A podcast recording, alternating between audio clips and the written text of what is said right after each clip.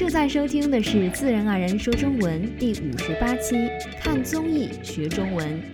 大家好，我是佳佳，欢迎收听本期节目。今天我想给大家推荐十个在中国颇受大众欢迎的综艺节目。收听咱们节目的听众朋友大多是在中高级别的中文水平，综艺节目可能比一般电视剧、电影听起来要难度稍高一些。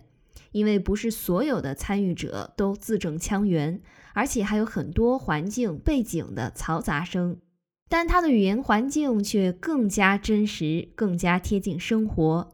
因此，通过看中国的综艺节目，不仅能娱乐放松，还能帮助你快速提高中文听力对话能力。进入本期主题前，要提醒参加募集计划的朋友们，在我们的网站 speakchinesenaturally.com，你可以下载到本期节目的完整文本。首先，咱们来解释一下综艺节目的概念。综艺节目是一种综合多种艺术形式并带有娱乐性的电视节目。中国内地综艺节目真正受到关注，是从中央电视台1983年起举办的春节联欢晚会和1990年开播的综艺大观开始的。直到现在，看春晚还是咱们过年时家家不可或缺的一项娱乐活动。其实，中国内地的综艺节目起步比较晚，所以不少刚开始都是从模仿国外或港台较受欢迎的节目开始的。近些年，中国内地的综艺节目发展特别快，形式种类也变得越来越多。我这就来给大家推荐《一快乐大本营》。《快乐大本营》是湖南卫视推出的嘉宾访谈游戏节目，于1997年7月首播。它以游戏为主，辅以歌舞及各种形式，每期还会为嘉宾设计个人专属主题。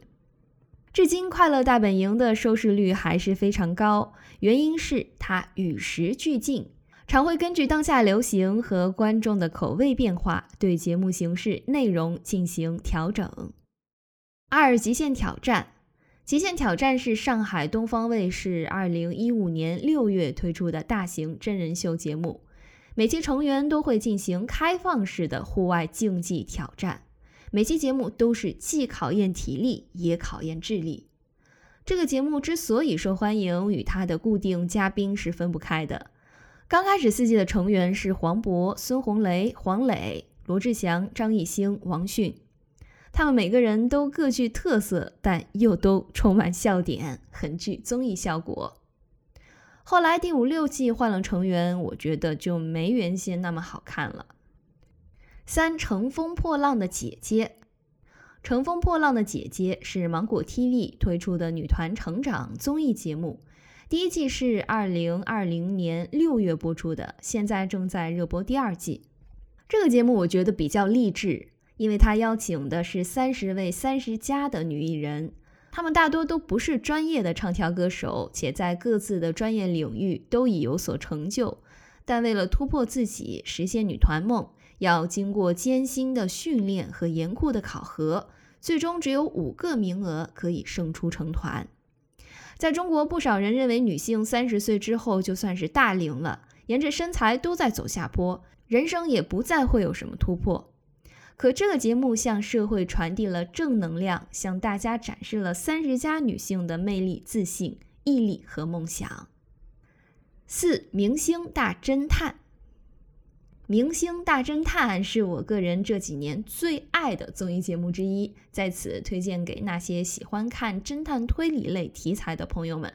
它是芒果 TV 推出的明星推理真人秀节目，于二零一六年三月首播。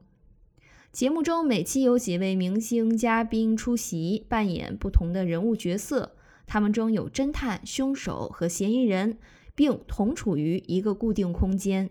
他们共同面对一起精心策划的谋杀案，并需要通过搜集证据和推理找出真正的凶手。根据节目设定，整个过程只有凶手一人可以说谎。为了隐藏身份，凶手会选择嫁祸他人，以洗脱自己的嫌疑。五《非诚勿扰》，《非诚勿扰》是江苏卫视制作的一档婚恋综艺节目。在二零一零年一月首播，多次蝉联全国综艺收视率冠军。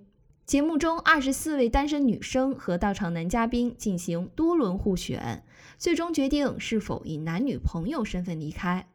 这个节目看起来比较轻松，也在国外举办过多次海外专场。六，《爸爸去哪儿》。《爸爸去哪儿》是湖南卫视于二零一三年十月首播的亲子户外真人秀节目。节目中能看到几对父子双方的成长过程，有欢笑，也有泪水。观众们也被那些古灵精怪、天真善良的孩子们给圈了粉，同时也提醒我们自己，工作再忙也一定要多抽出时间去陪伴自己的孩子。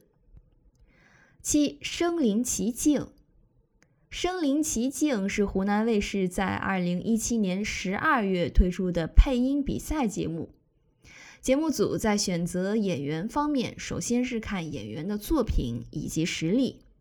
另外还邀请一些专业人士来对配音进行解说点评，这是我非常喜欢的一档节目，也对大家的中文发音会非常有帮助，在此推荐给大家。八中餐厅，中餐厅是湖南卫视于二零一七年七月推出的中餐厅经营体验节目，节目由五位合伙人从零开始在国外经营一家中餐厅。以推广中国美食文化，在里面大家能看到一些常见中餐的做法，有兴趣的也可以试着学做一下。九奇葩说，奇葩说是一档由爱奇艺出品的融入辩论元素的脱口秀节目，旨在寻找华人华语世界中观点独特、口才出众的最会说话的人。节目组通过百度知道、知乎、新浪微问数据后台调查网友最关注的话题，然后把选手分为正反两方进行辩论。十非正式会谈，非正式会谈是一档全球文化相对论节目，首播时间是二零一五年四月，前四季由湖北卫视打造，第五季由哔哩哔哩与湖北卫视联合打造。